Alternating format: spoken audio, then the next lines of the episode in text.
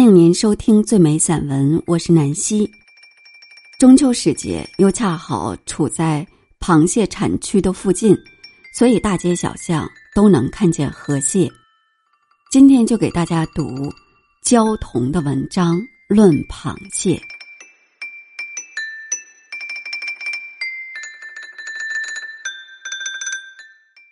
从前我不很明白，四季里为何独钟秋天。难道我喜欢萧瑟的氛围？春天不更美丽吗？原来是螃蟹，我爱螃蟹。每年蟹秋一结束，气温忽然陡降，天地同感寒冷，一切显得灰蒙蒙的，了无生趣。为了秋蟹，我在后院种植紫苏，紫苏繁衍颇速，逐渐侵占玫瑰的地盘。玫瑰要长得好，需重肥重药。原来美丽的外表，往往多了些虚假和装饰，不像这些紫苏，自然而充满野性之香。在我们居住的球体上，跟我一样钟情于蟹的人不少。梅尧臣年年收到买江蟹，义无反顾，是情感真挚应有的表露。这种横行借势，大约是甲壳类中最进化、最高等的种类。吃螃蟹不是为了营养，往往是风雅的事儿。《红楼梦》的螃蟹宴，源于大观园里公子小姐们筹组诗社。海棠社初次活动就是吃蟹、作诗、赏花。这顿螃蟹宴摆在藕香榭。蟹在池中，左右有曲廊相通，后面又有曲折的竹桥暗街。两张竹案上各有丫头们扇风炉煮茶烫酒，吃的情境很是优雅。古人品蟹可能以鲤鱼最高明，之所以高明，恐怕是用情太深。鲤鱼一生爱吃蟹。每年在螃蟹产季之前，即开始存钱准备。家人笑他看待螃蟹简直像生命一样，干脆自我解嘲，称这种钱为买命钱。他家有一个婢女，善于制蟹，乃将她艺名为蟹奴。其实，真正的蟹奴应是笠翁自己。我大概也是蟹奴，四十几年来对葛洪笔下的无常公子一往情深，恐怕已接近石烂海枯的坚决。有一天，赖素玲听说我早晨醒来忽然想吃蟹，遂赴市场买回六只螃蟹吃。消息见报，朋友们纷纷打电话来关心我中风了没有。其实。素玲听错了，那天早餐我是吃了十一只螃蟹，非仅六只。我不敢声张，实在是区区这数量何足表露对螃蟹的痴情。书法家李瑞征一顿能吃一百只螃蟹，故自号李百蟹。不食无常公子，委实辜负了未尝，值得无人同情。螃蟹美丽，却不见得人人欣赏。有些人对蟹过敏，敬而远之。常年如素的丰子恺坐火车时，意外获赠两只肥蟹，竟放生在池塘里。这只是不忍杀生，可以理解。匪夷所思的是，世间竟有人厌恶螃蟹。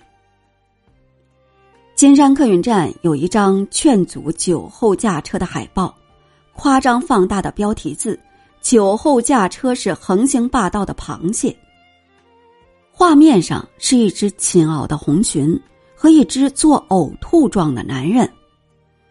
台汽客运这张海报不知出自哪个猪脑袋的构想，连起码的逻辑和文字能力都缺乏，还无端侮辱螃蟹，令人厌恶。螃蟹浪迹江湖，身居内陆者可能无福认识。沈括《梦溪笔谈》叙述关中无螃蟹，秦州人家收得一干蟹，土人不其形状，以为怪物。每人家有病疟者，则借去挂门户上，往往随差。不但人不食，鬼亦不食也。这自然是宋代土人少见多怪。鲁迅也断定，出尝螃蟹的古人是勇士，很可佩服。说螃蟹外形奇陋者，恐怕自己才是丑八怪。螃蟹迷人，非仅滋味。还包括举止的优雅。陆龟蒙诗：“古清犹以寒春露，墨白还疑带海霜。”试问世上哪种动物连口吐白沫时也能吐得那么俊俏性感？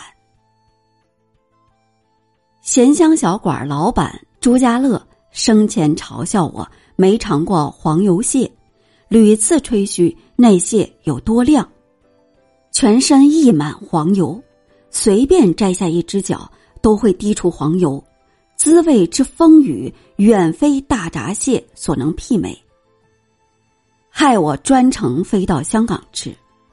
淑珍跟我报食了两餐，即频频追问：“你究竟什么时候才回台北？”那天晚上，他勉强维持地主之谊，陪我去鲤鱼门。见我吃完清蒸黄油蟹，继续用满手黄油包食烤赖尿虾，一时片刻好像没有停止的迹象，似乎再也忍不住了，借口上洗手间，一通电话打到台北给娇妻。如果你不想太早守寡，最好管管他吃东西。黄油蟹以稀为贵，我经验的滋味却很一般。可能蒸的时间未拿捏准确，我猜想，那蟹蒸煮稍久，黄油当即硬化，香鱼全失。其实黄油蟹是一种病蟹，炎夏时节，成熟的膏蟹栖于珠江三角洲的浅滩产卵，退潮时酷日令气温陡升，膏蟹的卵细胞遭破坏，遂分解成。红黄色油质渗透全身。黄油蟹的产期在阳历七八月，最佳赏味机会可能是八月下旬，时间相当短促。挑选黄油蟹，可揭起肚脐观察黄油是否饱满。此外，要特别注意关节处呈黄色的采亮。元代名医呼思慧在《饮膳正要》中说：“蟹八月上后可食，逾月勿食。”不知有何医理？水产最要紧的是新鲜和时令。京津讲究七煎八团，江南强调九月煎齐，十月团。团齐指瓷蟹，意味蟹腹装满了一兜蟹黄。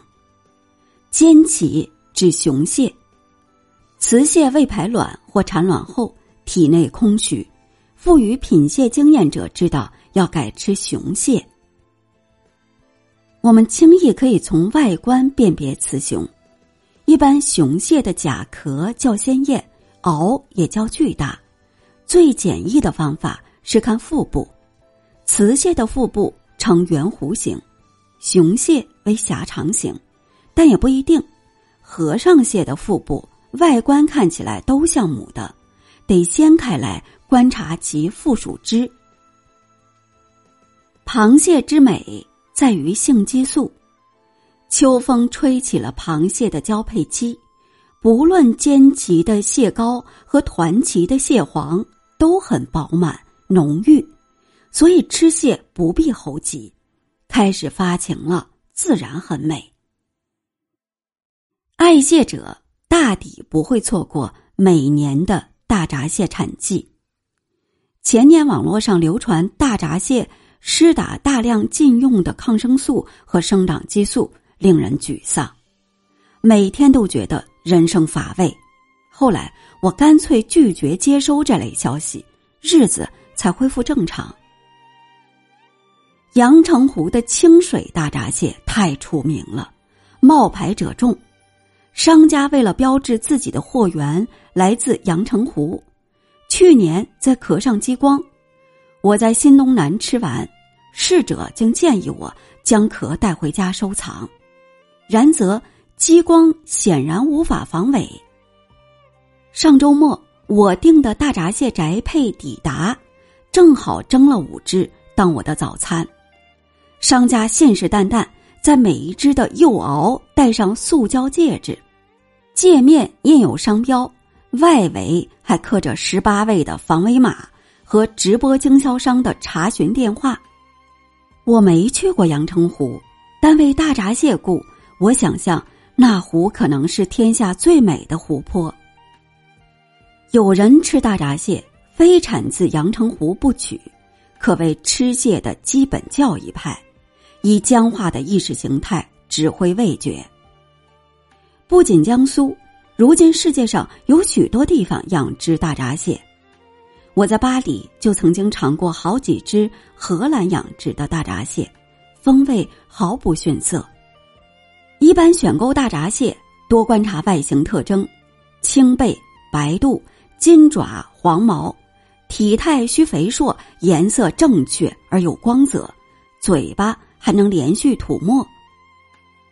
此外，还需观察其活动力，动作活跃敏捷才是健康的好蟹。其次，才是抓起来掂重量，并挑选肚脐饱满突出、角毛丛生者。然则，外形硕大的螃蟹未必肉质饱满，因为螃蟹是间歇性成长，蜕壳后。体型暂时不变，但壳内的肌肉还得继续成长一段时间才会结实。此外，暴卵或生病的螃蟹，即使肌肉已萎缩，外表也看不出来。需以手指压按胸甲检验，越坚硬表示肉质越饱满。